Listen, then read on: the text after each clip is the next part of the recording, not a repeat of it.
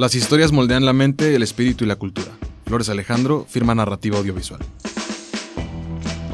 Saludos amigos, bienvenidos al podcast que nadie pidió, que trae para ustedes las salas de ensayo, para hablar de la música a través de la cultura, la industria y la escena local. Mi nombre es Luis Flores, director de aquí en Solas Salas de Ensayo. Y yo soy Alberto Salgado, eh, yo soy fotógrafo y gestor aquí en Solás y pues de nuevo tuvimos semanas llenas de música de nuevo aquí en Solás y en la ciudad en general. Ajá. Sí, pues porque aquí en Solás tuvimos um, el pasado 8 de septiembre tuvimos a Jardín Estelar, que la verdad se puso muy muy chido, nos sorprendieron a todos, traen un sonido muy muy chido y este una actitud, una actitud también sobre todo bien bien chida, ¿no? Seguramente a ti también te gustó, supongo. Sí, su energía estaba bien chida, todos me dijeron que eran súper buena vibra ya post concierto. sí. Sí, y pues también tuvimos este, a, a, The Manners eh, este fin de semana pasado, que son los chicos que vienen desde Aguascalientes. Pues ya nos visitaron y también creo que se puso bastante interesante, traen un sonido bastante, bastante cool. Sí, y dato curioso, eh, los están manejando Armando de, de Bilbao Studio, que ahora son Bilbao Records. Oh, yeah. Este, y también, pues yo me eché una vuelta al concierto de José Meyer Ibarra, que fue el 7 de septiembre. Estuvieron ensayando aquí un mes previo al concierto. Así, unos pinches musicazos, son nueve, nueve músicos. Y su concierto estuvo así perrísimo. Yo es la primera vez que los veo. Se me fue. Se me fueron dos fechas antes, pre-pandemia. Y por fin se me hizo se me hizo verlos y estuvieron bien chidos. Ya, me hubiera gustado ir, pero pues bueno.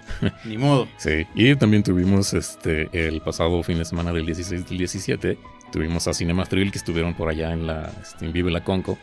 Este, también no pude ir, pero vi algunos videos y la verdad se puso bastante, bastante chido. Ahí hubo interacción acá con el público y todo el pedo. Vi las fotos que subieron y se, vio que, que debía haber ido. Sí, probablemente debimos haberlo hecho, pero ya los tendremos aquí de regreso eventualmente, ¿no? Sí. Pero bueno, el día de hoy tenemos otro invitado, invitadazo de lujo. Este. Chun, chun, chun. Él es. Él es Alejandro Flores, antes que nada es mi hermano y lo quiero mucho. y es, una persona muy inteligente y lo invitamos para hablar porque es, un especialista en el tema del que vamos a hablar hoy. Eh, ahorita entramos en eso. Pero primero él estudió en el ITESO la carrera de Ciencias de la Comunicación. Se enfocó en audiovisual, este, en, el cine sobre todo. Eh, ha dirigido varios comerciales eh, para, para el Atlas, para el Santos, eh, para la autónoma. Ya con esos dos equipos ya la mitad de la gente no te va a querer. ya. Este, ha sido jurado en el Festival de Cine. Este, y pues qué chido que estés aquí. Muchas gracias por la invitación. Gracias a las salas de ensayo. gracias por venir. este, cuéntanos, cuéntanos un poquito más de, de, en qué trabajas, tu enfoque. Claro, como bien mencionaste, tengo una firma narrativa. Eh, se llama Flores Alejandro tiene mi propio nombre, pero es para mí una, como nosotros le damos una importancia al storytelling, el hecho de que nuestra marca tenga nuestro nombre o mi nombre, eh, a la inversa como en la escuela, que hablaban por tu nombre cuando tomaban lista, es una forma de honrar nuestro pasado, nuestra historia y hacia dónde vamos. Y por eso empieza con el apellido y es una forma de honrar el storytelling y nuestra propia historia. Eh, lo que nosotros nos dedicamos es meramente al arte del storytelling y lo hacemos a través del cine, la publicidad y la consultoría y ya nuestros servicios muy específicos eh, o los que hemos brindado a lo largo de un año de, que abrimos la firma narrativa fue, es este, el guion, la dirección, el montaje, el concepto creativo también. Ok, ahorita estamos empezando a colaborar tanto Flores Alejandro como Solás, este, creando la Cinema Nights. ¿Qué son las Cinema Nights? Las Cinema Nights salen de esta necesidad de darle voz a artistas emergentes o de pronto estos estos materiales, estos proyectos que ya se enlatan, ¿no? que, que, ya tienen su círculo de festivales o gente que no ha tenido esta oportunidad de presentar un cortometraje en, en festivales. Y creemos que hay un talento local muy, muy bueno, muy interesante, que sale con una narrativa muy especial, que de una u otra forma no han logrado diversificar su voz o que ya la diversificaron. Y Cinema Night es un punto de encuentro en el que exponemos estos cortos, pero también con la necesidad de entablar un diálogo muy visceral y vulnerabilizando a los creativos en sus inseguridades, cuáles son sus seguridades, eh, las decisiones que tomaron para llevar esa, a esa, que lo llevaron a tomar esas decisiones que se entablan en un proyecto como tal, que a lo mejor nosotros no vemos los errores que ellos tienen, pero ellos saben cuáles son sus errores, de qué pie flaquean, y al exponerse a otros creativos, eh, es, creo que es nutritivo el ir creciendo como artistas. Y ese es nuestro eslogan de la Cinema Night, ¿no? Que, que crezcamos juntos como artistas. Ok, está chido porque ya hablando, tuvimos Armando de, de Bilbao Records eh, hace, hace unos... Hace como dos episodios más o menos. Como dos episodios. Y él también hablaba de esto que nos resuena mucho a Salgado y a mí sobre darle espacio a las, en nuestro caso, a las bandas emergentes. Y es como una iniciativa que se está tomando en pequeños grupos, este, que se me hace muy chido porque a nosotros nadie, nadie nos sacó de la... nadie nos extendió una mano. Sí, sí, nadie nos sacó de las profundidades, nadie, ajá, nadie hizo este gesto así de, güey, yo te ayudo. Este, pero bueno, ¿en qué consiste la, la, Cinema Night? La Cinema Night consiste en una noche poder venir a... Hay una convocatoria abierta en la que pueden eh, meter o inscribir sus cortos. Realmente no hay un parámetro que de lectura en el que cuáles entran y cuáles no. Realmente lo único que limita es el cupo en solas, que no cabe muchísima gente. Pero también la idea es, si yo pudiera hacer eso todo el día, de estar viendo películas cortos de otra gente, a la cual podamos, yo pueda aprender de sus decisiones este, y preguntar cosas. Siento que hace falta mucho eso. Siento que, que este espacio es de mucha vulnerabilidad y de intimidad, de, de abrirnos en, en dejando el, el, ego de un lado y decir, esto soy, esto fui, estas fueron las decisiones que tomamos. La idea es que también venga audiencia que no tiene nada que ver con el cine, pero le gusta el cine o quiere pasar una buena noche pero no se que no se sientan con esta obligación de hablar, pero es un espacio de encuentro. Y se me haría muy chido, se, se nos hace muy chido generar unos espacios así donde haya este diálogo de aprender y exponer. De hecho, hay un caso muy chido para el Cinema Night que es un work in progress de un director. Y le hice la invitación porque él lo había enlatado su proyecto porque dejó de confiar en él. Ah. Entonces lo enlató un gran tiempo y le dije, pásamelo, déjame verlo, su corto está muy chido le di mi retroalimentación y le dije, te invito a que lo expongas aquí, que te expongas a la voz de, otros, de otras personas para que veas que, una, tu producto está chido y por dónde lo puedes llevar. Mm. Entonces es un punto también de crecimiento y de ir generando y formando este estilo a través de la voz de quienes ya se dedican a esto. Van a venir productores, directores, fotógrafos. Entonces es un medio de industria, pero también el cine es para la audiencia. Entonces por eso está bien también abierto al público. Pues igual que la música. Algo como lo que decía Amanda Tobalín, ¿no? Este, de estar ahí enfrente y exponerse con todos los pequeños, de los muchos o pocos errores que pueda tener como el performance, ¿no? Creo que es algo similar, ¿no? Nada más en otro. Yo creo que entro ahí un poquito en tema, ¿no? De, de, lo que vamos a hablar el día de hoy, pero también el hecho de exponerse es parte de, del trabajo que debe hacer un artista, de exponerse a, a, a, contar tu proyecto. No voy a decir vender, pero a, a contar tu proyecto y a contar quién eres. Entonces, por eso generar estos puntos de, encuentro es realmente tiene que salir avante tu, tu, capacidad de vender lo que haces y quién eres, ¿no? Bueno, pues vamos a entrar en, el, en tema. Este, creo que nuestra lucha porque la música trascienda, sobre todo la música local, queremos darle eh, herramientas a los músicos, a, a, las bandas que o que van empezando o que ya tienen un poco dándole o que ya son profesionales, pero no no tienen idea de, lo que pasa sobre las historias alrededor de ellos. Eh, por una cosa u otra, la gente las absorbe las historias y, las transmiten y a veces no se dan cuenta. Entonces venimos, eh, bueno, te pedimos que vinieras para hablar sobre el storytelling. Este, y por qué las historias son importantes. Muy bien. Eh, antes que nada, en, cuando nosotros tenemos un pitch de venta, empezamos con una historia que realza la importancia de las historias y no solamente a nivel eh, humano, sino también incluso hasta a nivel mercadológico o de mercadotecnia y creemos que la herramienta del storytelling bien aplicada te hace un artista o una marca rentable, efectiva, pero sobre todo que eres humano, porque las historias son la mejor herramienta de comunicación que tiene el hombre.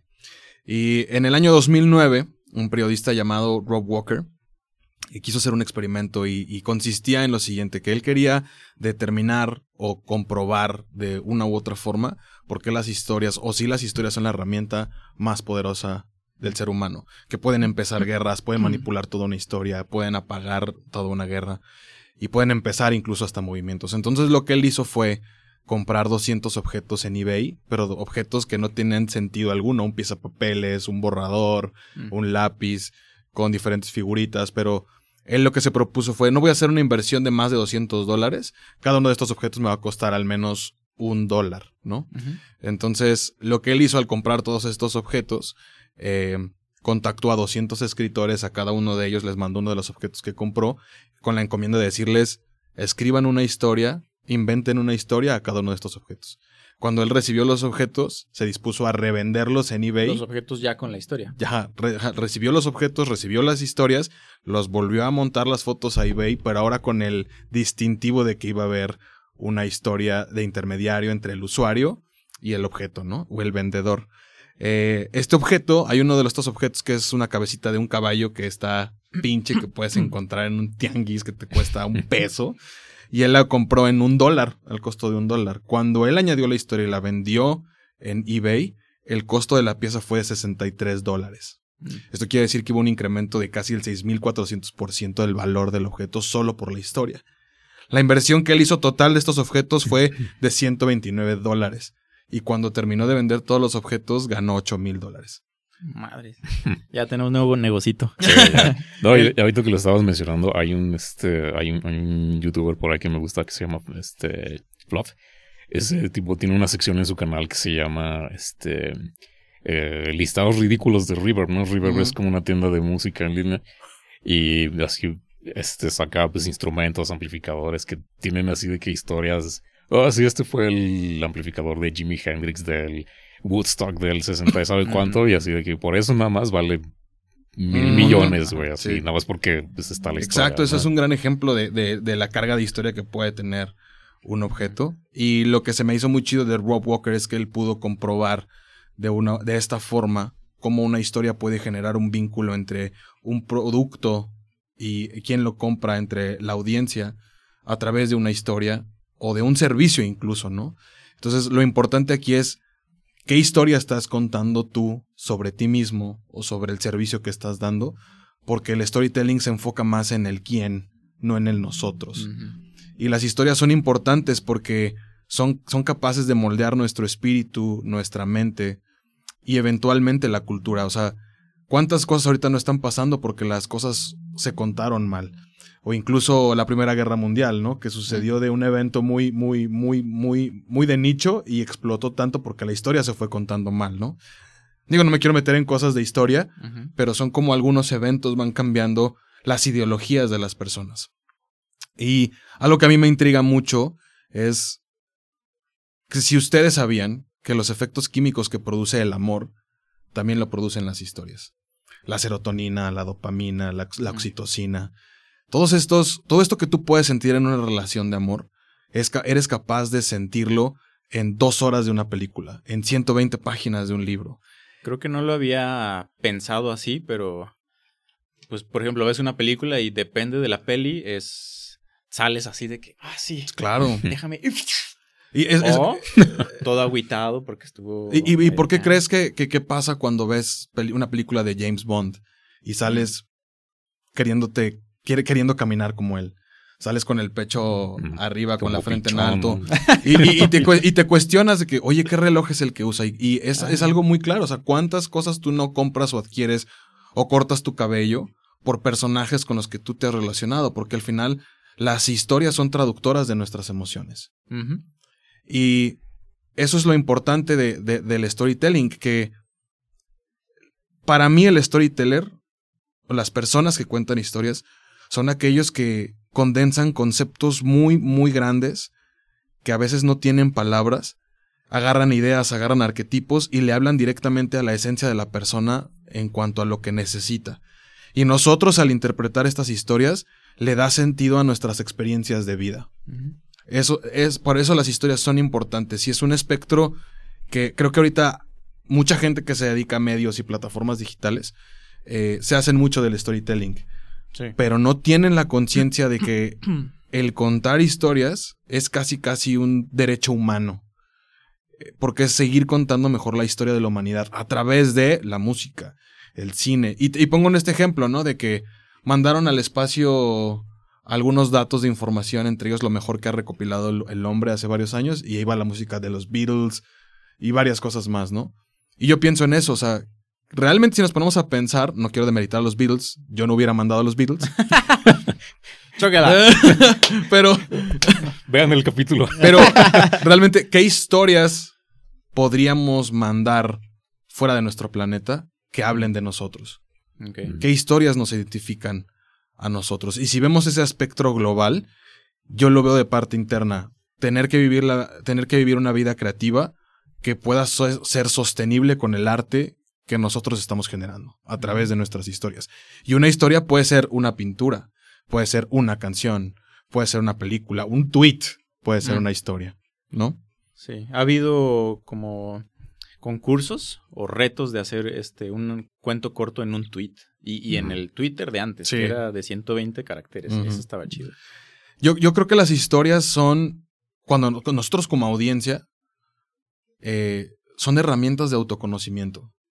Sí. ¿No? Ahorita, por ejemplo, mencionaste una palabra, creo que es importante decirla, porque viene como dentro de la carnita ya de, lo que es este, las, de lo que son las historias y por qué nos llaman tanto, que es arquetipos. Eh, sí. ¿qué, es un arquetipo? A ver, dilo tú. Yo digo que es como. Un arquetipo es un símbolo o un modelo, ya sea eh, puede ser plasmado en, pintura, en música, en... Como un modelo preestablecido, ¿no? Es un modelo en, que, que engloba varias, este, como varios eh, valores. Eh, por ejemplo, un, un arquetipo es el mago. ¿Qué hace un mago? Como Gandalf, por ejemplo. O como Dumbledore. Ah, pues es el güey que le ayuda al héroe. Otro arquetipo es el héroe. ¿Qué hace un héroe? Ah, pues es un pendejo que está en su villa, este, que tiene que regresar el orden al caos que se formó porque llegó Voldemort o porque resurgió el anillo. Este, eso es un, eso es un, este, un arquetipo. ¿Puedes decirlo tú, traducirlo en, en, en versión twittera? Sí, para mí, para mí es precisamente lo que tú acabas de decir. Son, son modelos que conjuntan símbolos, comportamientos eh, físicos. Eh, lo estoy hablando desde, desde mi parte del storytelling, ¿no? De, la RAE dirá otra cosa, ¿no? Pero para mí son modelos eh, ya muy claros donde puedes encasillar o acomodar un personaje o tu propia identidad o un comportamiento o una misma situación. Y el, storyteller o las historias ah, han forjado arquetipos y, y también los han utilizado para seguir improvisando o impulsar nuevas historias. Y es, mucha gente dice, los ve como negativos, pero cuando trabajamos con historias, eh, nos sirven mucho para identificar de primeras con la audiencia y poder innovar a partir de los arquetipos. Y creo que los grandes artistas que han podido innovar en su género se han hecho de grandes arquetipos que redefiniéndolos en, en, en distintos géneros, ¿no? Sí, estoy pensando, por ejemplo, en Patrick Rothfuss, que, que, redefine el arquetipo del héroe. este, que no es este ente heroico, sino que es un chavo que vive pero que, la papelería y va Pero, que la historia no sería lo mismo si no usara esos arquetipos, porque los, los, los, desdobla, o sea, los dobla, ¿no? Y dice, a partir de aquí, esto, esto es mi historia, ¿no? Entonces, a lo que me lleva a decir que, que, que el usar los arquetipos te permite a ti hablarle a un público y encontrarte a ti como artista, ¿no? A, empezar a establecer tu historia. Eh, el storyteller o quien cuenta historias es traductor de la esencia humana y eso me gusta pensarlo así porque es importante determinar que quien cuenta una historia debe hacerlo no, no desde la necesidad de expresarse, sino de encontrarse. Y por eso creo que sucede que cuando. ¿Qué pasa con los grandes artistas que corean sus canciones en un concierto? Es gente que más allá de que le guste el género, es gente que se ha sabido encontrar a través de esa voz, a través de esas historias. Si tú como artista, como músico, cineasta, empiezas un proyecto con la idea de querer generar ingreso o visibilidad, creo que no es el camino correcto. Por eso nosotros antes de empezar un proyecto de, tú lo sabes, o sea, de, de dirección o, o cualquier proyecto de branding o lo que sea, el primer paso es el storytelling. Sí. ¿Qué historia te cuentas de ti mismo, del cosmos? ¿Qué historia te cuentas mentalmente y psicológicamente? Porque de ahí va a emanar cómo te quieres encontrar tú en tu arte y cómo otros se van a encontrar otro en tu arte porque eres voz y portavoz de aquellas personas que no le han podido poner en palabras lo que sienten, lo que dicen, lo que experimentan, ¿no? Sí. Y es cuando dicen, este, está la frase esta, ¿no? De que vas saliendo del cine o de que escuchas una película y dices, ay, no mames, me representa, o ese soy yo. Exacto, este, Es que lo escribió para mí. Mm, o sí soy. sí, es como cuando decir, Como decíamos cuando vino Mosby, este, que la música traducía eh, lo, que nos, lo que nosotros sentíamos. Mm. Eh, pues sí, es, traducción. Las, la las historias son traducción. Sí. Y este es un gran tip para la gente que, que quiere contar historias a través de su arte. Es un gran storyteller, es aquel que primero sabe escuchar. Mm. Es, un, es aquel que primero sabe escuchar, aquel que sabe ver para después contar. ¿No? Y esa es como una de las cosas que yo, yo pongo clave para dedicarnos a, a, contar historias. Y repito, no, no porque yo me dedique a la cuestión del cine, se, se, queda solo en mí. O sea, por algo estamos aquí. Hay pintores, eh, hay gente que hace performance, gente que, es músico. Y creo que es muy delgada esta línea, pero también de, de quién entra en este rango de, de quién está contando una historia a través de, porque pues cualquiera puede hacer música. Y no lo digo demeritativamente, sino puedes tocar música, pero, o puedes tener una banda, puedes hacer cine, pero es muy palpable cuando alguien tiene una historia detrás que quiere contar.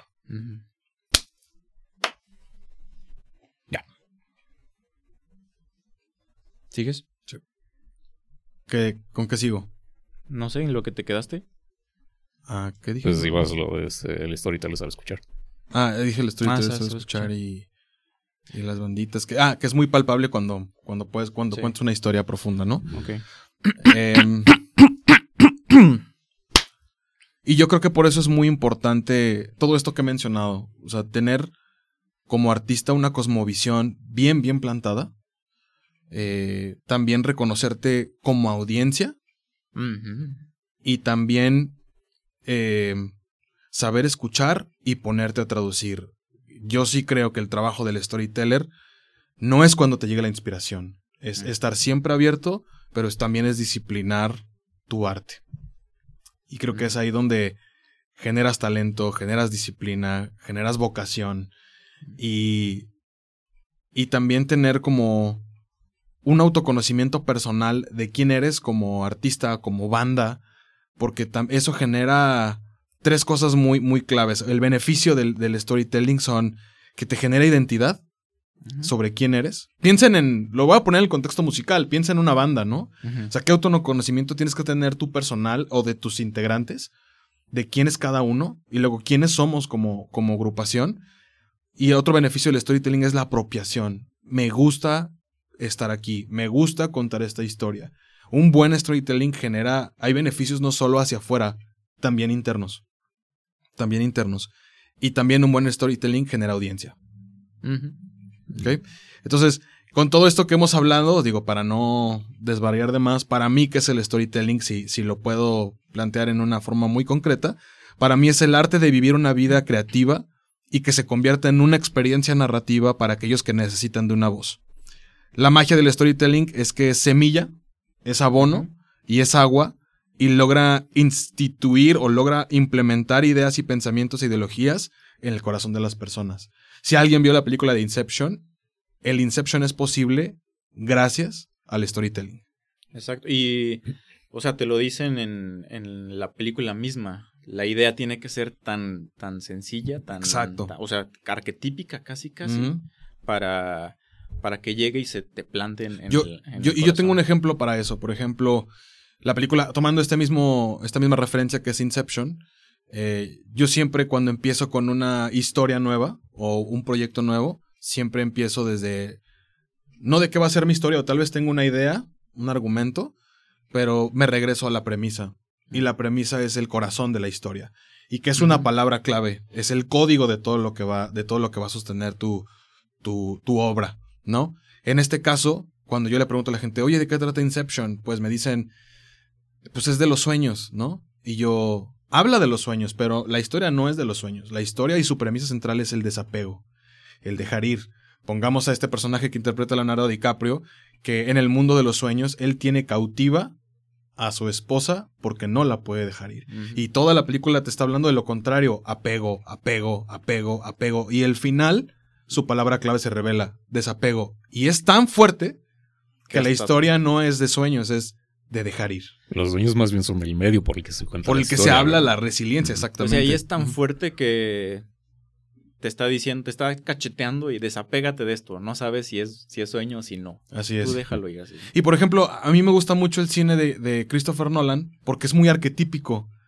y, pero te, pero te, te lo desdobla en, en, sucesos que no son tan comunes como en el hecho de Interstellar, de que es una historia de amor. O sea, que la, que la, teoría de la. que te está hablando de tanta teoría de relatividad, de los, no sé, del viaje a mil años luz, de, de los, los agujeros negros. Pero eh, a, partir de que esto es por lo que no le gustó a mucha gente, que a pesar de toda la teoría, él dice que hay una, una ley que puede trascender tiempo y espacio. Mm. Y que es amor. ¿No? Y, que es el código con el cual se, se resuelve la historia. Y a mí me encanta porque yo soy muy romántico. Pero que, que pongan una, una, ley tan humana, porque entre toda la física y todo lo que sucede en la historia, que te pongan el amor como una solución final, para mí fue como... Es que te... Lo, lo bueno de Nolan es cómo te traduce las cosas. Por ejemplo, hacen una referencia en el guion, bueno, no, no referencia, es una cita de, de Newton, de la tercera ley de Newton, que es que toda acción genera una reacción. Sí. Como lo dicen en el guion. Que tienes que, tienes que dejar algo atrás, ¿no? Ajá, eso está súper bonito y es como de que, ay, ya la entendí. y, ahora, este, por ejemplo, todo este concepto transportándolo como a un contexto musical. este, ahorita, por ejemplo, mencionabas que el storytelling al final de cuentas genera audiencia, ¿no? Sí. Entonces, este, como en un contexto musical, como que, este, ¿qué ejemplo podrías poner? Yo creo que hay grandes artistas que se han apropiado de de una iconografía y de un personaje. De una narrativa. Y de una narrativa que les permite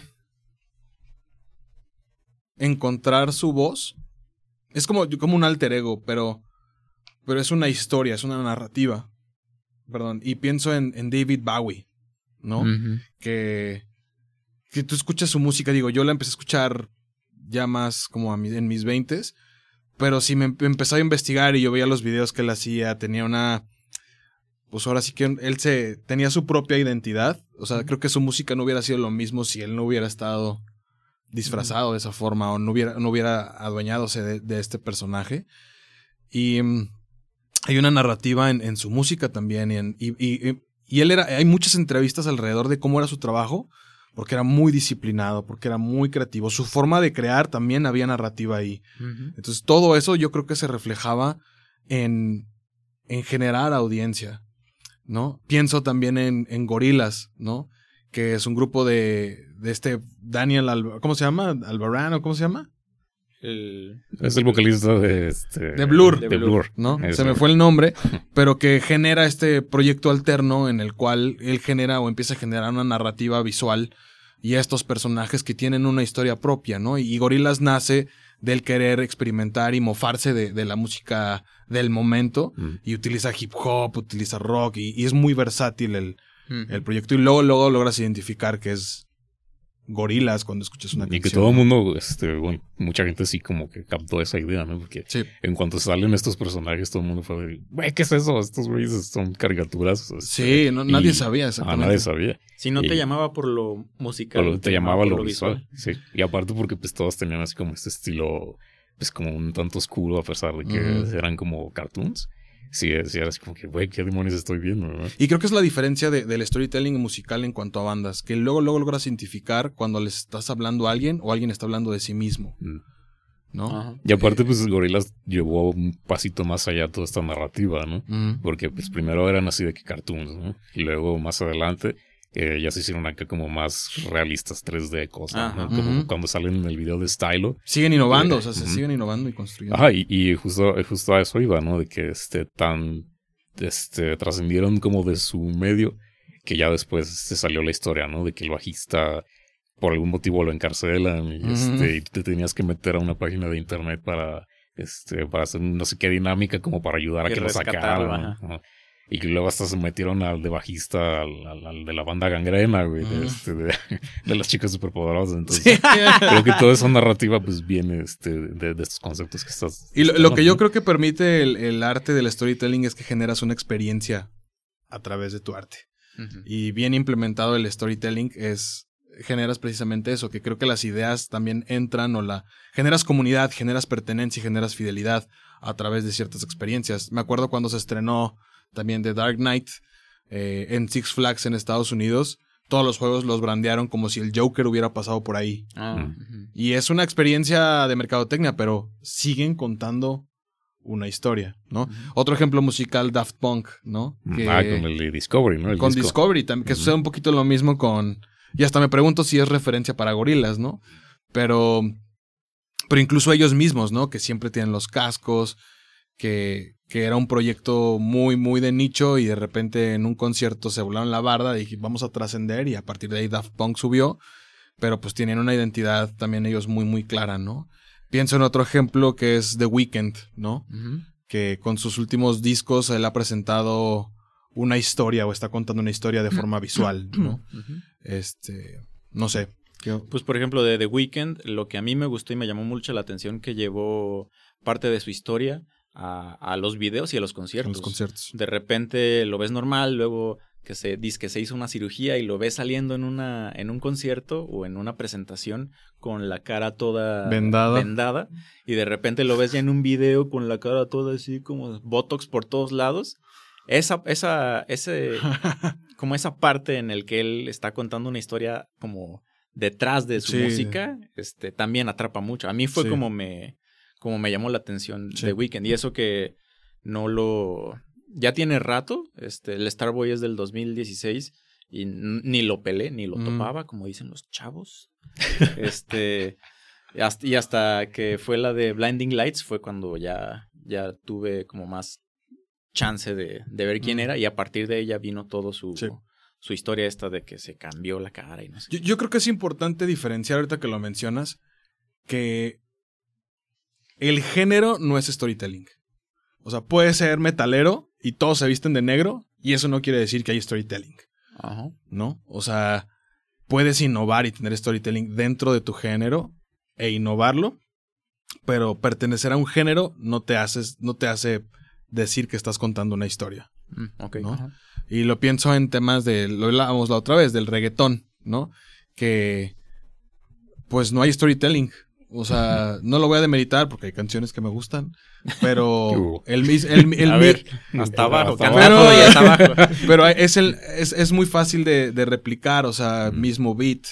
Eh, hay artistas fácil de digerir, ¿no? Hay, hay artistas que sí se han apropiado un storytelling eh, dentro del género, pero incluso, y pongo el ejemplo del, del reggaetón, porque lo mismo pasa con el heavy metal. O sea, ¿cuántas bandas van a sonar igual? Todos de negro y entonces, y es exactamente, no, no es ir contra el reggaetón, es pasa en el pop, pasa en el rock, pasa en el heavy metal. Em, y creo que ahí quienes han sabido destacarse son quienes han logrado apropiarse de una historia, comprometerse con esa historia, apropiarse y generar comunidad a aquellos que encuentran esa voz ahí. Sí, exacto. Es, eh, estamos en, en, el Instagram y en el, en el TikTok dando consejos de, de cómo las bandas pueden mejorar este su la, experiencia con, la audiencia. la, experiencia que dan. Uno de ellos fue, fue el de los atuendos, que nos fue, pero por todos lados. más, al, salgado. este, pero, eh, o sea, lo que queríamos dar ahí a entender es como que, que dentro de la narrativa que tienen ellos como banda, se apropiaran de algo y lo y lo pudieran reflejar tanto en el escenario como fuera. Este y eso con la finalidad. bueno. Eso con la finalidad de este, pues como darse cuenta que como banda eres más que la suma de los instrumentos, ¿no? Porque mucha gente decía, sí, lo más importante es la música. Y sí, estoy de acuerdo, de cierta manera. Pero yo creo que algo más importante todavía es generar como esta narrativa para dar un show que al final este, sea trascendente y que te quedes tú como audiencia, pues así que te vuelve la cabeza. Y ya dices, güey, pues la imagen, la música, el show, todo, y es, eso es como lo, el resultado más importante pues ya dimos como más, más un preámbulo, alguna base de lo que es el storytelling. Nos podríamos pasar aquí horas hablando de cine y de música y storytelling, pero lo que queremos hacer es que las bandas que nos escuchan, los músicos o por puro entretenimiento puedan aprender un poco con ejemplos eh, prácticos de músicos que conocemos y que nos gustan y que tienen una forma de contar historias más allá de su arte. Antes que de entrar a tema, para mí es importante que, como lo mencioné hace rato, que para un storyteller es importante escuchar. No me refiero solamente a escuchar historias o estar atento a escuchar, sino a conocer mm. y a exponerte a, a nuevas cosas, a nuevo tipo de arte, te guste o no te guste. En mi caso, por ejemplo, yo voy a ver películas que sé que no van a estar bien, pero el exponerme, una, aprendo, siempre aprendo algo, qué hacer y qué no hacer. Eh, pero siempre es algo con algo. Y como eso me ha evitado a mí tener juicios al exponerme al arte, ¿no? Y creo que hay gente que de repente está bien feo, yo, sí, pero, pero, pero hay algo, ¿no? O yo que hago mi trabajo y que sé lo que cuesta hacer un comercial, me es muy difícil juzgar el trabajo de otros porque sé lo que implica. Y eso me ha generado esa apertura. Con base en eso, pues soy muy versátil en la música que escucho, pero tengo o puedo mencionar que los, los grupos que se quedan conmigo son los que han llevado, los que me han adentrado a su universo proveniente del storytelling. Ok, danos uno ahorita. entre ellos, creo que lo conocen los tres, Salgi creo que lo, lo, conoce más también, pero es Sleep Token. Y tengo aquí una, una frase de, un, de un artículo que es de Enemy, un periódico inglés, que... periódico una plataforma de medios inglesa. plataforma de información sí, periódico. eh, Sleep Token es una banda inglesa en anonimato. Empezando por ahí, esa es la palabra clave, anonimato. Formada en 2016, la historia de origen de la banda está llena de tradición. Esto no quiere decir folclore, sino que hay una historia atrás. La historia cuenta que Vessel, el cantante, hay una deidad que se llama Vessel, fue visitado en un sueño Bessel es el cantante, perdón. La historia cuenta que Bessel fue visitado en un sueño por una antigua deidad conocida como Sueño, quien le prometió gloria y magnificencia si Bessel lo seguía. Se dice que cada una de las canciones de Sleep Token está dedicada a esta deidad. Su sonido es igual de intrigante. Fusiona el tech metal afinado con elementos ligeros como el pop y el RB para crear un paisaje sonoro que no solo es pesado, sino también accesible.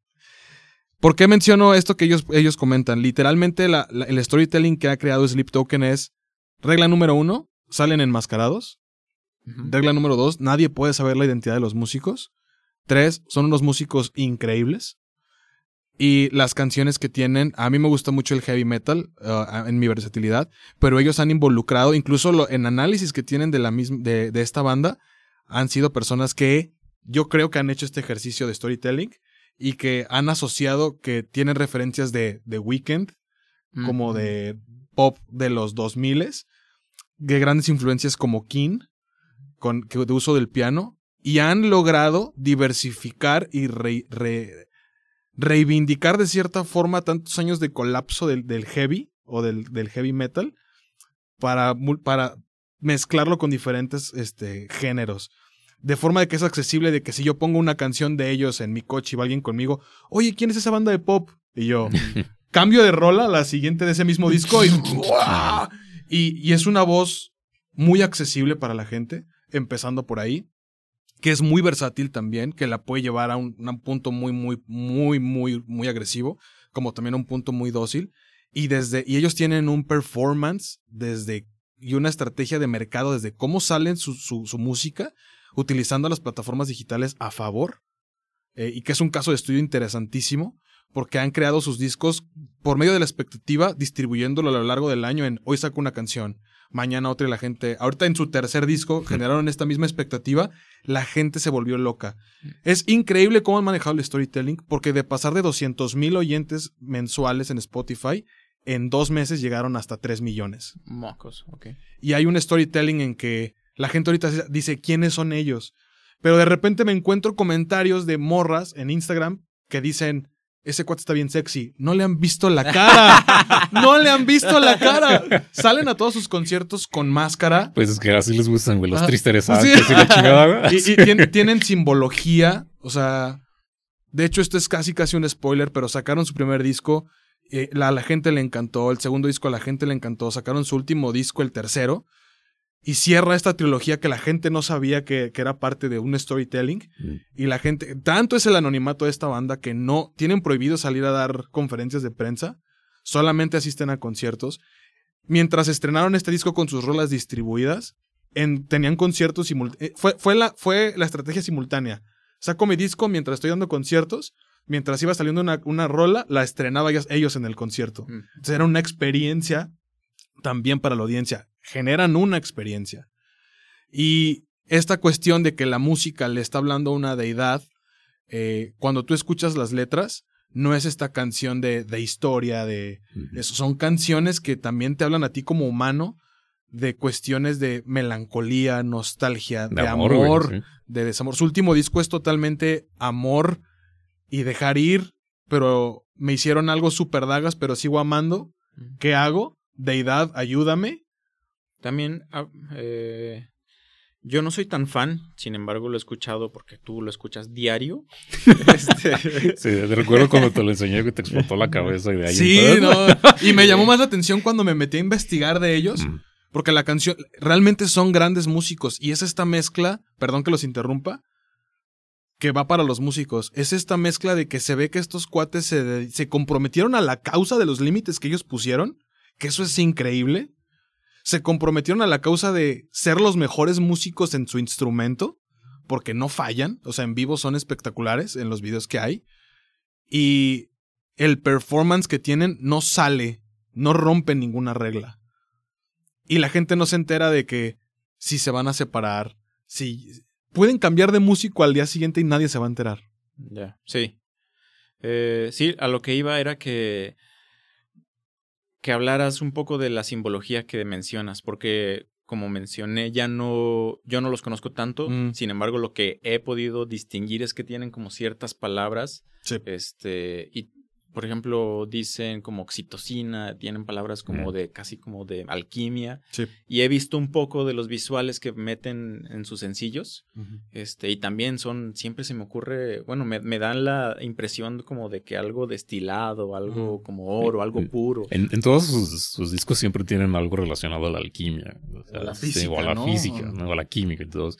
Entonces, pero siento que son solo como metáforas, ¿no? Como, como parte de seguir contando esta historia. Hay una y de hecho por eso no, no todo se refiere como a una tradición, sino que hay una canción que se llama Aqua Regia o Agua Regia, que es una sustancia en la que puedes diluir tú el oro. Y en esta canción ellos utilizan esta referencia como de el agua regia, que es el amor, y tú como eres una persona que eres súper fuerte, él se cree súper fuerte, súper sólido como oro, de repente conoce a una chava que es el agua regia, que lo hace el diluirse y empieza a sentir el oxitocina, empieza y, empieza a narrarte de forma química lo que él va sintiendo mientras se deja llevar y hasta el final dice me diluí aquí con esta morra. o lo de Alkaline. Ah, lo de Alkaline, ¿no? cuando dice que cuando dice que ella no es ni ácida ni, este, ni alcalina. Ni alcalina. Entonces, te digo, yo siento que son como las metáforas por las cuales este tipo pues cuenta su historia, ¿no? Sí, dice, eh, no eres ácida ni alcalina, no eres ni, ni, la, noche, ni la noche ni del día. Y, empieza a hacer esta comparación de Eso rima hasta en español. y, algo que creo que también vale, vale mucho recalcar que tiene esta banda, por eso me encanta mucho su, su sistema, que no solamente hacen rimas que suena bien la canción, sino que a mí se me hace muy bien pensado que como la amalgama de la música es lo innovan, pero también su fonética. A veces hay palabras que no riman, pero a nivel fonética, por eso la canción es pega, porque fonéticamente es delicioso cantar estas canciones. O sea, es como si estuvieras diciendo un, un, un, algo divino, porque... Y lo hace también eh, uno de los ejemplos que vamos a hablar, que es Alex Turner de Arctic Monkeys, que agarra palabras que, que no generan cacofonía, pero que sonoramente también tienen, tienen un hilo que, que se siente muy chido al decirlo, pues. Ya. Bien, entonces, Salgi, te toca un ejemplo. Eh, pues más o menos va de la mano con, este, con lo que mencionabas de Sleep Token, ¿no? Esta banda pues también trascendió bastante. Eh, pues, estaba hablando de Ghost, la banda Ghost. Que ahorita ¿Quiénes son esos satánicos, Salgado? es que puro pinche diablo aquí. Eh, no, pues sí, sí son una banda este, con temática satánica no sé si, este, si el vocalista sea genuinamente o abiertamente satánico, pero por lo menos la banda sí tiene como este concepto satánico. Pero ahorita que mencionabas de Sleep Token, lo del anonimato, eh, Ghost también tuvo mucho tiempo durante por lo menos los primeros siete años de, de carrera de, del proyecto. También tuvieron mucho ese, ese concepto del anonimato. ¿no? Eh, y eso porque, por ejemplo, eh, los músicos siempre salen enmascarados mm. y, este, y también el vocalista, ¿no? Que por cierto, para mí Ghost no es una banda como tal. O sea, para mí Ghost es un proyecto este, como de un solo actor, entiendas el vocalista. Y los demás son músicos contratados, ¿no? O sea, tan, tan es así que, insisto, nadie sabe quién son los músicos nunca. O sea, ellos también igual que Sleep Token cambian de músicos a cada rato. Y este, por ejemplo, también se decía por ahí que Dave Grohl alguna vez estuvo ahí. Este, de Batago. Digo, verdad, mentira, no sé, ¿no? Pero insisto con eso de que Ghost es este, como un acto de un solo hombre, porque la constante siempre es el vocalista. Aunque que ya todo el mundo sabe ahora sí, ya cuando se rompió el anonimato, que es Tobias Forge, que es un tipo sueco, que fue el que inició el proyecto, y que pues, básicamente sobre él gira la, como la historia, ¿no? Para lo que voy es lo interesante de Ghost es que sobre esta como mm, eh, pues temática satánica se desenvuelve todo el performance de, de, la banda, se desenvuelve las letras de la banda, se desenvuelve el arte de la banda. Porque, por ejemplo, con esto de, que el vocalista es siempre el, el, el, constante, cuando empezó la banda, eh, el personaje que interpreta se llama el Papa Emeritus, ¿no? Que es como una burla de alguna manera a un papa este, católico. Sí, sí, sí. Entonces, este pues es un papa oscuro, ¿no? Hace pinche maquillaje la chingada. Entonces empieza con el Papa Emeritus primero, ¿no? Empieza la banda. Ellos tienen hasta ahorita cinco discos, me parece. Entonces, el primer disco, pues, es el Papa Emeritus primero, ¿no? Y luego, pues, este, dentro de esta narrativa, cuando cambia el disco, bueno, cuando sacan el nuevo disco, hacen como un ritual ahí como de este... Humo blanco. Ajá, este, como, de, como, de, de, cambio, de iniciación, si quieres. Sí, sí, sí. Y cambia el Papa Emeritus II. Y, este, y entonces empiezan a, contar como esa historia de la sucesión de los papas y todo pedo. Entonces, haces cuenta que en cada performance, o más o menos cada cierto tiempo, porque el igual el Papa Emeritus cambia cada que este Tobias Force pues, se, le, se, le, ocurre, güey. Así como, oh, ya me cansé de este, pues vamos a cambiar. Este, así de que hacen un, así un pinche ritual mamón, ¿no? Así, este.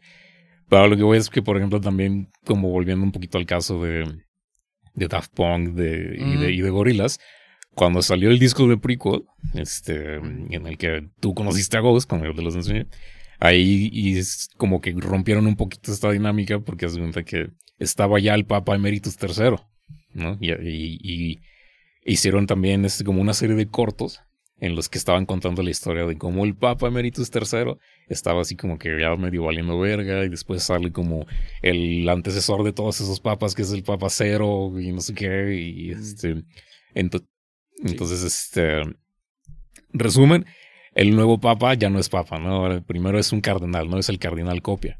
Y entonces igual pues, sigue como contando esta historia del cardenal copia.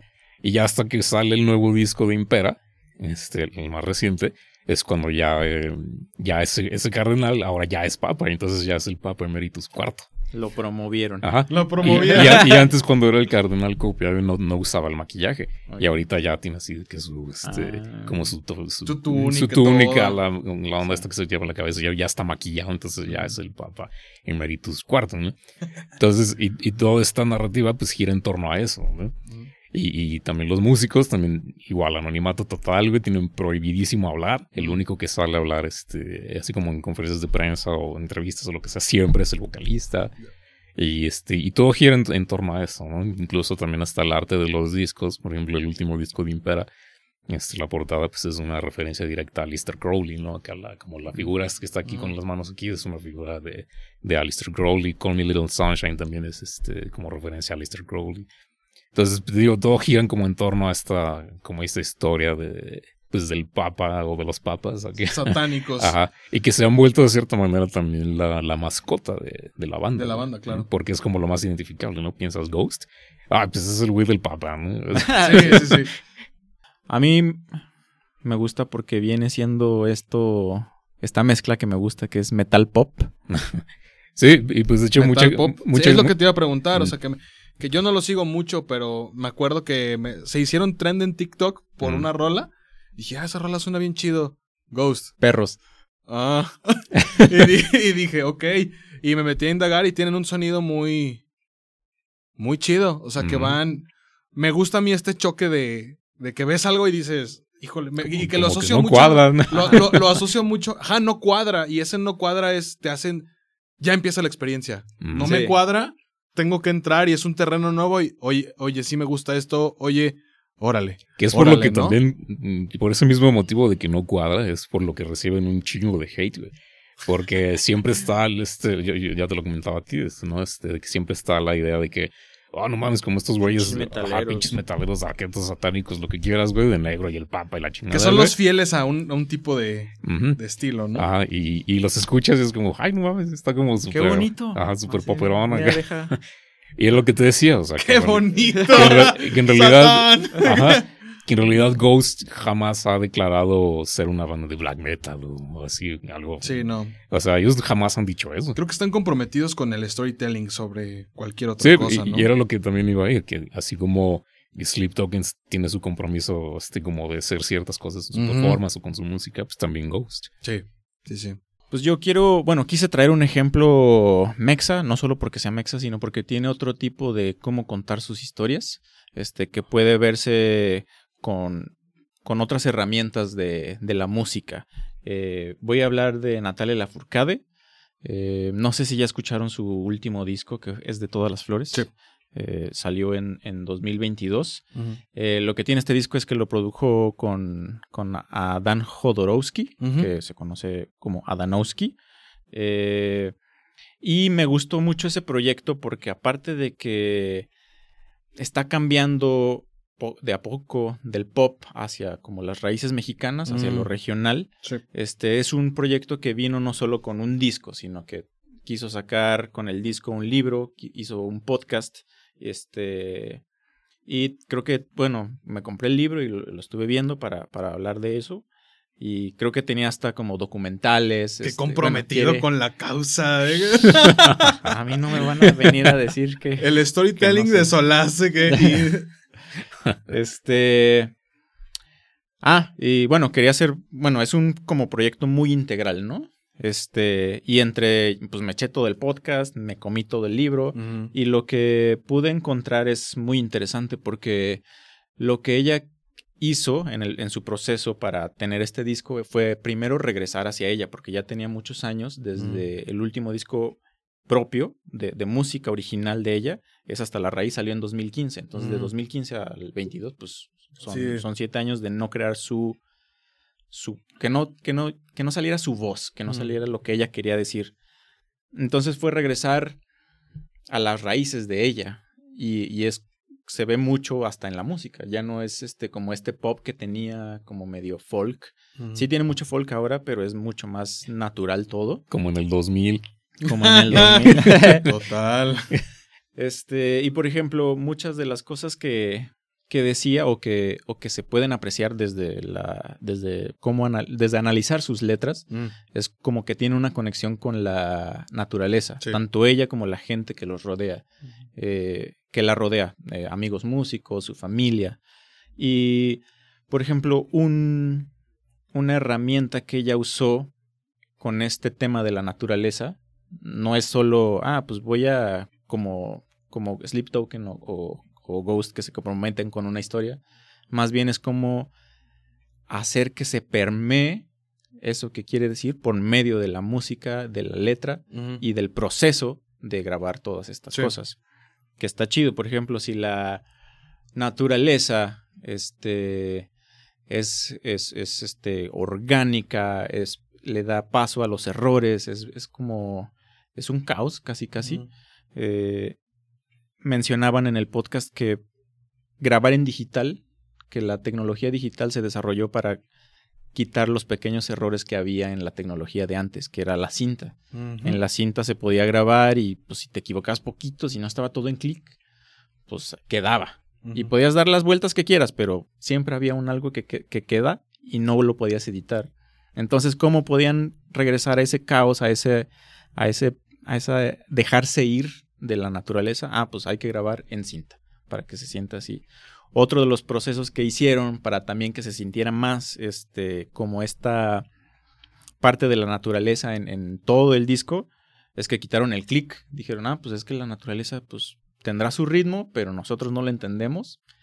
pues vamos a quitar el clic. Y esto está bien interesante y pues ya son musicazos que nosotros siempre decimos, hay que, hay que, que toquen con clic las bandas, porque lo tenemos que hacer y aprender, y a nosotros, bueno, a mí me costó un montón, pero ya ese, en ese nivel eh, se pueden dar ese lujo y, y, no se siente en la música como, como un error, sino más bien se, se hasta se agradece.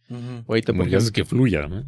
Sí, sí, y, y, es, ajá, usan, usan palabras como eso, no, hay que dejarnos fluir porque están como en esta atmósfera de, pues no sé si hippie, pero. Eso te iba a decir medio hippiosa. Entonces. No, pero hay un concepto que, que, que, involucra la creación, ¿no? De. O sea, el concepto que mencionas veo cómo también fluye en, la, en su técnica creativa, pues. Sí, sí, sí. Y, lo tiene. Lo tiene ella muy, muy. Es muy de dentro de ella. Se ve, se ve que ella respira en, como en ese mundo. Y, está, mm. y está padre que lo pueda contagiar y que lo pueda dejar en claro a, los músicos, los productores con los que está trabajando. Sí, claro. Este, ya con estos temas así como de, como de vida, muerte, eh, de amor propio, eh, este tipo de, grabaciones sí te lo hacen sentir así. Sí, ah, digo, no sé si vas a tocar el tema de la letra, pero ella también es muy visual, ¿no? O sea, cuando escribe las frases que ella escribe es, es muy visual también. O sea, hay, hay una historia que a mí me gusta mucho también eso en la música, que hay compositores que logran ser muy visuales cuando escuchas una canción. Y ella en, su composición, me parece, es muy narrativa, ella. Sí. Y su música siempre en mí evoca algo. Sí. Eh, por ejemplo, no sé si te refieras a eso, pero a mí me, me gusta que no le da pena, que no le da miedo decir en mi jardín de Veracruz. No, por eso. y eso te pone una atmósfera luego, luego. Es, lo que te dijo, suena como muy Pedro Páramo, o sea, muy Juan Rulfo. O sea, que Juan Rulfo te logra llevar a. a un montón de lugares con frases muy, muy concretas y te pone un set. Y ella es. te pone un set. Ella, por ejemplo, te pone un set eh, en mi jardín de Veracruz y tú, ah, pues hace calorcito, está medio húmedo, así hay, hay florecitas, ah, no, pues qué padre. pero, pero la historia, no, no se desarrolla una historia. No, no, no, pero. Más bien el. Exacto. Es la atmósfera en la que contexto. Sí, el contexto en el que ella está hablando lo que, lo sí, que está exacto. Que es donde vuelve lo que deseas de, generar como una pertenencia, ¿no? Como este. Y en como, o sea, lograr identificarte y, y colocarte en el lugar correcto, ¿no? Sí, exacto. El lugar correcto es el ahora para caminar. Muy bien, Salgado. No, sabía que tenía esas referencias musicales. Eso es a lo que voy con que es visual, como que te logra te logra poner en un set, no importando si te está narrando una historia o no, porque es muy emocional, pero siempre te trae al piso. Y a mí me pasa mucho eso con ella, me, me aterriza a un lugar. Sí, y algo como en contraste, a que te pongan un set, por ejemplo, estos, ¿cómo se llaman? Rhapsody. Mm. Rhapsody. Ellos sí son, te ponen el contexto, pero son muy literales. Sí, Bajé la escalera, abrí la puerta y entonces lo vi. Un demonio. un pinche dragón. Ese es pero pues fíjate, o sea, todo el contexto que ellos te dan, ¿no? O sea, ellos, toda su discografía se, o sea, se, se, desenvuelve en contar una historia enorme, ¿no? Casi el, Señor de los Anillos, ¿no? O sea, desde el Symphony of Enchanted Lands, güey, está todo lo demás, ¿no? Y que está bien chido que, por ejemplo, entre disco y disco y rola y rola, este, siempre, pues van casi de la mano, ¿no? en, un disco pueden mencionar algo que mencionaron en el disco anterior, o este, o en una canción pueden mencionar algo que mencionaron en otra, y eso está bien chido. Sí, es, es, es un ejemplo como muy literal de llevar a cabo el storytelling eh, pero está está súper chido como, como lo llevan mucho más allá y crean mitologías, crean, crean universos. Está súper chido eso. Otro de los ejemplos que a mí me llaman mucho la atención y sobre todo es esta gran transición que vivieron los Arctic Monkeys eh, como ejemplo de, storytelling eh, fue de su disco de Suck It and See, la transición que tuvieron a, a AM o AM. y una de las frases que dijo Alex Turner en una entrevista fue que con este disco querían hacer algo realmente nuevo, pero también que, que, se querían alejar de esa imagen que ellos tenían, que me gustó mucho esta frase, de queremos dejar de ser, dejar de ser esos cuatro tipos que sentíamos que tocábamos en, o enseñábamos en una casa, ¿no? Y ya tenían gran popularidad y gran reconocimiento con los últimos discos que, que habían hecho antes de AM, pero Saint Low, que es un, es un periodista que critica música y que tiene su podcast que es muy, muy bueno y que entrevista a grandes artistas. Él dijo que, que fue a, a un concierto de estos que son como, que van muchos artistas, ¿cómo se llama? Festivales. De estos festivales. Creo que fue Glastonbury, creo que fue. Y que cuando salió los Arctic Monkeys a tocarlos, como que la gente se quedó. ¿Quiénes son ellos? Porque llegaron vestidos de otra forma, llegaron ya con el peinado así como muy, muy John Travolta, muy Al Pacino, mm. personificados. Y todo su disco musicalmente ya no se siente como esta bandita rockera, sino que se comprometieron con una causa. Y la causa de hacer un rock diferente, muy simplificado, pero muy catchy. O sea, y no quiero decir que las composiciones, las composiciones musicales tienen que ser complejas para ser buenas. Es, tuvieron que ser, muy simples y tú escuchas un riff o algo de esa canción y te pone un tono. Y cuando tú escuchas el disco, es imposible que no te imagines a Alex Turner vestido como caracterizado de esa forma. ¿Y por qué digo caracterizado de esa forma? Porque después de ese disco que tardaron mucho en sacar el siguiente, que fue Tranquility Base Hotel and Casino, salen vestidos como si estuvieran en, en el espacio, pero como en estos años 20, 50, así como con gabardinas, con el pelo largo y como traen otra vibra mucho más yacera.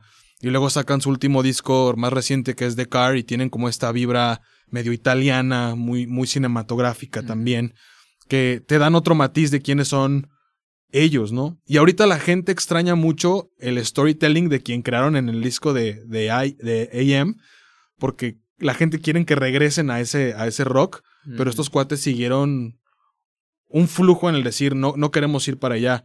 Cada disco se siente como una vibra bien diferente. También Tranquility Base Hotel and Casino tiene una vibra muy cinematográfica. Tiene un storytelling a nivel de imagen, de visuales. Eh, en performance también lo tenían. Y este. Y me gusta también mucho a nivel de storytelling cómo Alex Turner puede él realmente componer canciones. Es, él es como si hiciera películas en música. Mm. O sea, te logra poner hechos, palabras, y también utiliza esta, esta, esta rima fonética. Debe tener un nombre, eso no lo sé. Pero que hace que las palabras cuando tú lo cantes sea muy atractivo de cantarlo. Eh, hay una canción que de ellos que me gusta mucho, que es totalmente una historia, que es el gran ejemplo para lo que quiero mencionar, que es Cornerstone, que habla de... Y lo, la canta muy chido, fonéticamente es muy buena, pero habla de cómo él no logra olvidar a su ex y la, la está encontrando en otras personas y al final se encuentra con una mujer y es la hermana de, su ex y terminan saliendo. y tiene este y genera este plot twist que dices, de y él cuando la canta en vivo así está como de que la cagué, ¿no? no estuvo bien, pero estuvo bueno, ¿no? Antes no anduvo con la mamá, güey. y es una canción muy chida porque te va generando cosas, ¿no? De que I smell your scent on the seatbelt. O sea, yo olía tu perfume en, en mi cinturón, Y te va narrando de cómo él va manejando, cómo se encuentra estas personas, que les veía haciendo cosas y se le figuraba a su ex. Y este. Pues ve a terapia, cabrón. y es una, es una gran canción, pero muchas de sus canciones te remiten a, a, a un escenario que él lo logra narrar. Y él se descentraliza de quién es él para decirte otras metáforas que lo logra muy bien en Tranquility Base Hotel and Casino, que te está contando una historia del espacio de un de un bar en el espacio, de, un, de una base lunar en el, de una base lunar que donde ya se desarrolla todo este futuro y ahí todos convivimos. Y se compromete tanto con la causa que, que te saca. Porque él es un, es muy letrado ese, ese, ese güey, el Alex Turner. Es para él hacer sus composiciones, se mete a ver películas. Vio películas de. de. Melville, que es un, es un director francés que tenía películas de de mucha intriga o de, o de pues ladrones, pero tenía un, pero tenía como un Jean-Pierre Melville se llama y tenía un estilo muy particular que él sentó las bases de cómo hacer cine en esa época y este y siempre en sus películas recurrían los personajes terminaban en un jazz y el jazz había música y era como un bar y estaba bien chido y él al ver estas películas se inspiró entre otras decir ay si hacemos como un barecito así en la luna y se metió a leer de muchas cosas y tú ves las analogías que él te intenta poner y te está metiendo en un set que dices, ah, esta experiencia está, está interesante, ¿no? Está interesante. Eso es a mí un gran ejemplo a nivel lírico, a nivel composición musical, eh, y es un ejemplo de cómo alguien que está abierto Hmm. Él se me hace que es una persona muy abierta a ver, escuchar, conocer y lograr plasmar lo que él quiere en... Ahora sí que en un disco, en una canción, musicalmente también. Y a nivel performance también. Eh, pues volviendo más o menos a lo que decías de, como del ejemplo de Rhapsody, como esta, esta narrativa o el storytelling como más literal, pues una de mis bandas favoritas desde hace ya un par de años es Sabaton, este, banda sueca de heavy metal bueno, Power, ahí también hay controversia con el género, pero no importa. El chiste es que a mí una de las cosas que me gusta mucho de, esta banda es la manera en la que cuenta las historias y las historias que cuenta, que como decías, este, así como pues hay que la metáfora que te, que te genera una emoción y todo eso, pues también está como la narrativa que trae Sabaton, que es como mucho más literal, ¿no? Porque no sé si alguna vez hayas escuchado a Sabaton. No, Bueno, te voy a dejar de escucharlos, güey. Tarea. Ándale. este, porque ellos, lo, todo, su, todo su concepto gira en torno a eh, principalmente guerras, batallas, este, heroísmo, este, el espíritu humano frente a la adversidad este, y todo este tipo de cosas. ¿no? Entonces, eso se me hace bien, bien chido que en conjunto con su maestría musical, que realmente son unos maravillosos músicos, así me quito el sombrero, este, pues todo en conjunto te hace una experiencia muy, muy chida, ¿no? Sobre todo cuando van ya en este, como en el contexto del concierto, porque son súper cautivadores sus conciertos, o mm. sea, este, porque engloba todo esto de, pues de las guerras, ¿no? ¿Te acuerdas aquella vez que fuimos? Llevan un pinche mm, tanque. Ándale, así, en el escenario tienen la mitad de un tanque, este, tienen así de que costales de arena, este, alambre de púas y chingada y media. Y ellos siempre van como, así como muy militarizados, ¿no? Como mm. las, bueno, entonces se cuenta que, eh, por ejemplo, los dos últimos discos, el más reciente es el em, The War to End All Wars y el previo fue The Great War esos dos discos eh, ambos se centran en la Primera Guerra Mundial. Mm. Entonces, ya los previos, pues hay un poquito más de todo, ¿no? Pero siempre está como esta temática de, este, de, esto, ¿no? De las batallas, guerras, eventos históricos, heroísmo y todo eso. Entonces, eso se me hace muy, muy chido. Por ejemplo, este, en, en, este último disco, en el, no, pero en el The Great War, em, tiene una rola que es de mis favoritas, se llama Fields of Verdun, que es de una batalla que se desarrolló en este en, un lugar que se llama Verdun, ¿no? allá por Europa. Pero lo que me gusta mucho es cómo ellos crean como estos himnos, o sea, con su, te digo, su maestría musical, crean estos himnos que realmente te hacen como transportarte como este, a ese momento de, que te están contando, ¿no? O sea, con los riffs, con los solos, con este, las armonías. Con... O a esta idea, ¿no? De, de heroísmo, de, de valor. Ah, exacto. es lo que te digo, o sea, esos himnos realmente te transportan y te hacen querer así de que sí, güey, vamos a la pinche batalla. Te, quieres levantar a correr porque no, no, puedes agarrar un arma y empezar a disparar a los enemigos. ah, también tienen otro que me gusta mucho que se llama Shiroyama que esa es de este, una historia similar a, la de este, Leónidas y los 300 espartanos, que igual, y este, el espíritu humano frente a la adversidad, ¿no? que es este, está un grupo de samuráis que están superados este, 60 a 1 cada quien y, este, y aún así pues prevalece, ¿no? Y pues victoria, lo que... Entonces todo eso se me hace bien, bien chido y creo que este, por eso Sabaton se ha convertido en una de mis bandas favoritas del puto mundo mundial. o sea, creo que eres testigo de eso. Sí. y este, pero te digo, o sea, todo va como de la mano con esta narrativa, ¿no? este, Qué chido. y esto a mí sí, se, se me hace agua a la cabeza. Digo, a mí siempre me termina gustando mucho cómo hay artistas que sí se comprometen con la causa, ¿no? Eh, digo, en ese, en ese sentido, por ejemplo, los Arctic Monkeys, para mí, cuando salen a dar su concierto, es, sí hay escenografía y todo, pero no se siente como que me voy a apropiar de, de quién soy, lo siento como que salgo, toco y me voy, ¿no? Come si te vas. Y en ese sentido, cuando hay experiencias así de fuertes, pues siento que yo aprecio mucho cuando un artista va por la causa y, y se compromete a ello, ¿no? Está muy chido. Este, y, que, y que resulta de, nuevo en lo que decíamos hace rato, en, en, dar un show pues, memorable, espectacular y que trascienda, ¿no? Que realmente la audiencia se lleve algo que diga, güey, por supuesto que sí, lo vuelvo a hacer. Voy a ir a comprar el disco. Y lo poner en repeat. sí. Bien, entonces. Pues yo, yo, mi último ejemplo, traje a alguien súper popular y que está de moda, güey. Traje a la Taylor Swift. A peso pluma, ¿no? A peso pluma.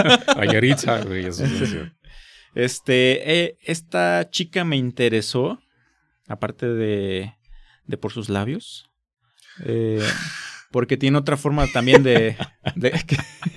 Vamos a explorar.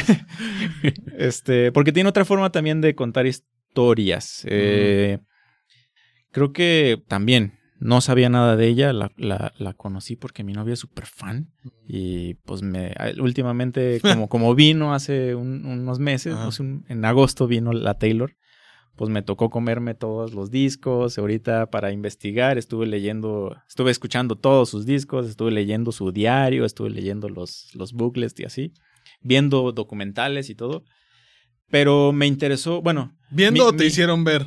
No, los documentales yo los puse.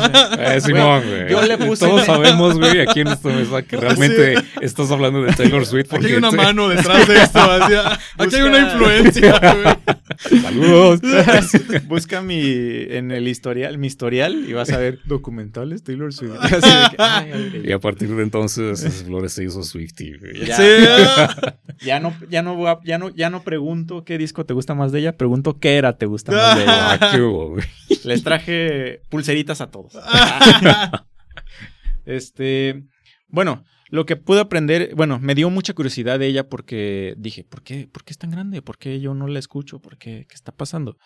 Y entonces, de disco 1 al que va ahorita, creo que son 10, sí noté una diferencia muy, muy, muy grande. Y creo que por ahí va porque la que no lo conocemos nadie de aquí, no mm. la conocía. Este, la primera es que ella escribe desde el principio de sus discos con, con sus experiencias, pues adolescencia, pérdida de la inocencia, que los noviecitos, y pues nosotros así somos vatos, es que nos va a interesar, pero pues si fuéramos morras y, estuviéramos eh, en, por ahí de 2008, cuando ella surgió con todos estos problemas, pues a lo mejor sí nos llamaba. Otra cosa que empecé, bueno, que, que me di cuenta que pasó con su música es que antes de cualquier como arreglo musical o, de que la música fuera destacada en, en, ella, en, ella como artista, es que siempre primero le daban la, la, prioridad a la voz. Así ni tres segundos pasaban y ya empezaba a cantar ella, o empezaba con la música, o un pianito y luego, luego, así, ni siquiera un cuatro compases, que es una vuelta de metal nomás para un intro mínimo. este, eso fue cambiando hasta ahorita. La última canción que sacó eh, me llamó mucho la atención porque ya se escucha como si tuviera una banda detrás, como si hubiera un mm. proyecto muy grande detrás de ella, y eso me gustó mucho. El ejemplo que, preciso que quiero darles es, eh, es el último disco que se llama Midnights. Eh, y esta es otra parte, una, como una buena lección, yo creo, o, como una nueva herramienta de storytelling de cómo podemos abordar ciertas cosas para poder transmitirlas. Eh, en este disco de Midnights, ella se agarró por este concepto y dijo, pues voy a escribir 13 canciones de 13 cosas que me mantienen despierta. ¿Y qué me mantienen despierta? Pues que lo que, hubiera sido, que, que, el amor, que las veces que, he fallado, que pues, que la venganza a algún enemigo lejano de hace mucho tiempo, que el odio a mí mismo. Y entonces ahí ya vamos viendo como, por ejemplo, en todos en estos temas que acabo de decir, pues quién no tenemos enemigos y queremos venganza, cuántos de aquí no nos odiamos a nosotros mismos.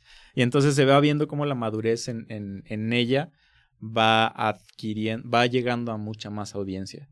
y, en, y esta herramienta de hacer un concepto eh, no, no tanto como, como álbum conceptual, sino nada más como agarrar y decir, voy a escribir sobre las cosas que me mantienen despierta. este, está muy interesante y creo que es una buena herramienta para que podamos, eh, podamos sumergirnos. Este, no. Un salto de fe. Este. Sí, bueno, entrar, entrar al, como al storytelling, como en cosas un poco más, más simples, ¿no? Esto es, idea se me hace muy simple, más pero, terrenales. pero también muy verga. Bueno, y, y, pues ya después de, de, ver estos ejemplos de un storytelling bien aplicado, pues ahora viene a la contraria, ¿no? Entonces, ¿cuál sería un, cuál crees que sería un ejemplo de storytelling mal aplicado? Yo creo que lo puedes ver, si hablamos musicalmente, eh, se nota mucho en estas bandas que, que, ni siquiera entre ellos se llevan bien. Que no hay una identidad de, de dónde van, ¿no? Pero ya a nivel comercial, Por ejemplo, yo a mí me gusta mucho la música de Harry Styles, pero yo no veo storytelling. Yo creo que lo que vende él es no más él. Él, su cara, ¿no? Porque cuando yo escucho sus canciones, lo que yo, a mí me intriga mucho es, y es una cuestión personal, pues me estás diciendo lo mismo, pero me lo dijiste en la otra rola. Es otra historia de amor. y, y, es como, pues aquí estoy porque esto está catchy, pero no, no siento como... Y no estoy diciendo que él no se lo tome en serio, obviamente se lo tome en serio. Más bien es que creo que, que es otra forma de decir te amo, pero te digo te amo, ¿no? Hay ejemplos muy chidos de storytelling, como hay un grupo venezolano que radica ahorita en México, que son los mesoneros, que en una canción dicen, vamos a, hablar de esta canción del amor, pero no vamos a decir amor. ¿Cómo lo podamos llevar? ¿No? Y esa canción empieza con el bombo. ah, es este ejemplo de, como el que decía de Natalia, cómo, cómo puede eso imprimirse sin decirlo. Exactamente. Y siento que es un ejemplo de llevar el storytelling a formas que se diluyen de tus dedos y expandirlo a, con tu arte musicalmente, ¿no? Que eso nos llevará ahorita a algunos ejemplos de, cómo innovar o cómo llevar tu storytelling de otra forma, ¿no? Sí, yo tenía, yo quería hacer un ejercicio rápido de hacer una canción, esto es mal storytelling, de Zoe. o sea, Zoe es tan básico que podríamos armarle ahorita una estrofa. A ver. no, pues intenten. Yo la medusa espacial que recorre tu pelo estelar. Híjole, mano, sí, pues sí. la nebulosa de tus ojos. Y el manto. No mames, Memo Rex Commander. ¿Qué es eso? Digo, hay canciones que me gustan de Zoe, la verdad, pero sí no. yo no veo que me lleven a. No me transmiten a no le hablan a mi corazón. Igual Mago de Oz, hazte una estrofa de Mago de Oz. Deje mis ojos en la alacena. Sí. O, te, encontré, encontré un, no, ¿cómo, ¿cómo puedo decir? El príncipe que encontré en mi alacena. No sé. Los recuerdos que almacené en, tu placar. Ah, sí. Los recuerdos que encontré en mi alacena. Y luego terremoto.com. No sé, güey. Sí. Chale, que Pero pues bueno, así con el storytelling, es, creo que se puso chido este tema. La verdad es que este, sí teníamos ya ganas de, de platicar algo así. Y este, pero pues cómo podemos concluir todo esto, así como en una fase. Vamos, vamos a lo práctico, vamos a, a dejarle a los músicos unos tipsitos que, que, puedan, vamos a dejarles tarea, algo con lo que puedan implementar en su siguiente composición o de aquí en adelante para su, para su carrera. En, a nivel storytelling, esto lo, extrajimos de un libro que se llama El libro del viento de Patrick Rothfuss, que a mí me gusta mucho cómo él aplica la cuestión de la composición, el personaje principal, porque el libro es muy bueno, pero la música es muy importante para, para, para el libro, para el personaje principal. Y él tiene un momento, un evento muy fuerte en su vida, y él se dedica a componer, pero me gusta mucho este ejercicio que él hace de algo tan básico. Cómo suena las hojas corriendo de otoño en la tierra, ¿no? Y lo empieza a tocar en, con su instrumento. Y no se detiene hasta que lo consigue. Hasta que lo concibe. Yo creo que a nivel storytelling, porque también cuentas historia musical, que se, que se sienten a, crear un, un, un, evento, un suceso, una frase. ¿A qué suena una noche de verano eh, con cafecito en soledad? ¿A qué suena estar con mis amigos eh, y uno empieza a llorar? O sea, ¿a qué, a qué suena? Pues a qué suena estar sentado tomándose una chela, viendo el tráfico. Y siento que hasta que llegas a eso, empiezas a contar una historia y que te transmite o transmite a la audiencia a un lugar o una emoción que puedes tú capturar en notas, ¿no? Y lo interesante es empezar a, o sea, no tenerle miedo como a escribir o, o, componer. o sea, creo que... Creo que mientras te tengas a la premisa, lo que hablamos hace rato, vas a llegar a algo. sí, o sea, vas limpiando, empiezas con una nota, igual una, una, línea y la vas limpiando. Este, ¿cómo se llama? Phoebe Waller-Bridge. Phoebe Waller-Bridge. Este, esta actriz escritora que hizo Fleabag decía que una hoja en blanco no la puedes editar. Una hoja ya escrita ya es cuando puedes editar y ahí empieza el, trabajo. real, ¿no? Y es esto, es darle pasones, pasones, pasones hasta que te suene a una chela con el sal en mi terraza. Y pensarlo en ritmo también. O sea, ahorita estamos calmados, pero de repente nos reímos. O sea, también llevar como esa experiencia a matices que, que hagan tu composición muy, muy versátil y viva. Y tomar en cuenta que, pues no nada más es como memorizar ciertas notas, ¿no? Sino este, simplemente crear para emocionar. Exacto, exacto. El, el siguiente tip sería y lo voy a, recalcar, tener como este hábito de hacer una exploración musical, mm. de exponerte a, un arte que, que, te es difícil entrar. Eh, pienso, no porque los Arctic Monkeys no lo, hayan, no lo hayan tenido un gusto particular, pero el disco de AM que estábamos hablando hace rato tiene muchas referencias del hip hop, muchas a nivel musical y lo tradujo a rock, ¿no? Que es algo increíble. Y entonces creo que acá es exponerte, voy a decirlo, pero a música japonesa, música de Perú, o sea, música de Tailandia, qué están haciendo en otros países y cómo puedes tú traducir eso en tu género, sea rock, sea pop, cómo, cómo puedes traducir todo eso en, en, tu propio formato. Para mí, siempre es, eh, como artista, estar abiertos es una gran herramienta y el exponerte o el tú llevarte a un límite de exponerte a cosas que no necesariamente te van a gustar, es increíble. Y también a exponerte a otro tipo de arte. Por ejemplo, a mí me sirve mucho la literatura, ir al teatro, que, que también exponerte a música diferente, exponerte a muchas, muchas cosas. Sí, pues eso de mantener la, mente abierta yo creo que es muy importante para poder absorber, ¿no? Como, como esponjas, este conocimiento y cosas que quizá ni te imaginabas de algún género. Sí. Este, y me gusta también esta parte de trascender el arte, por ejemplo, si soy músico, eh, también agarrar eh, influencia o aprender del cine, de la pintura, de la literatura. Y eso se va a plasmar eh, de maneras diferentes en, cómo yo aplico todo lo que absorbí en, la música. Tal cual. Salgui. Em, pues una de, las herramientas más usadas, bueno, este, no sé si usadas, pero sí de las más frecuentes, pues este, creo que son los modos de este, los modos musicales, ya entrando como un poquito más este, técnico, explorar más los modos musicales, ¿no? Porque a veces nos quedamos estancados mucho en unos y no nos damos cuenta que otros modos musicales este, pueden, pueden generar otras emociones, ¿no?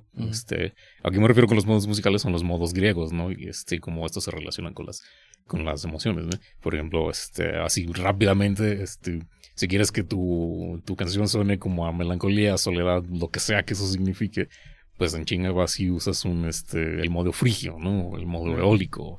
Y si quieres lo contrario, a lo mejor si quieres que tu canción suene más bubbly, más, más happy, más como quieras llamarlo, pues usas este, un modo lidio, ¿no? Un mixolidio, vaya.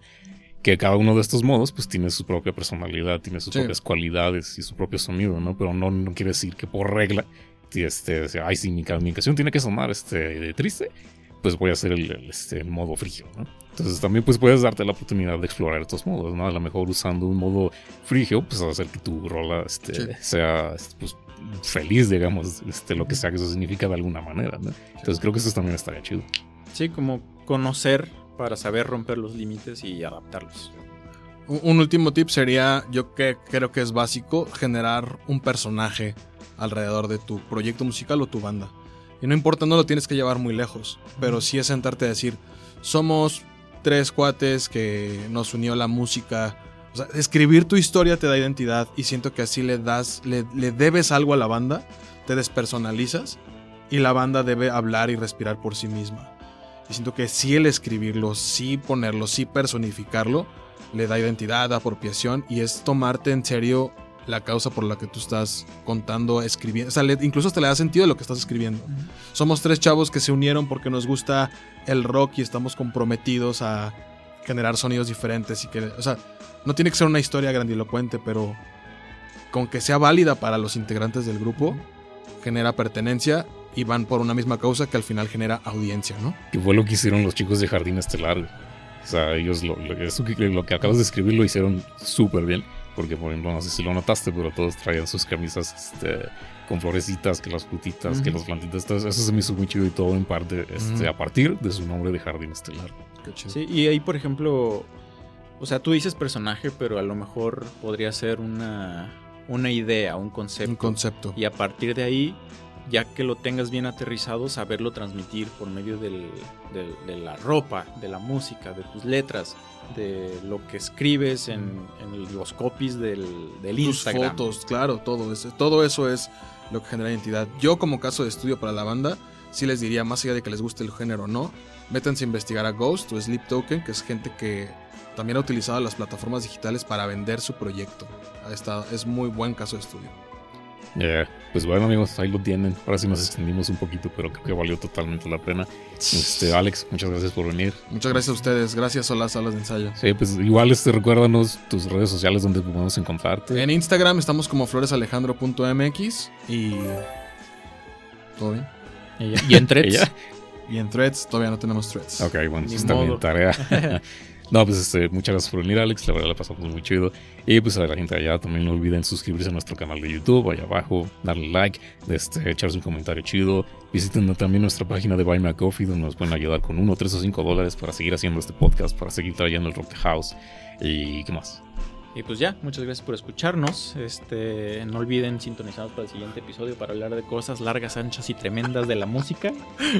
Y nos vemos pronto.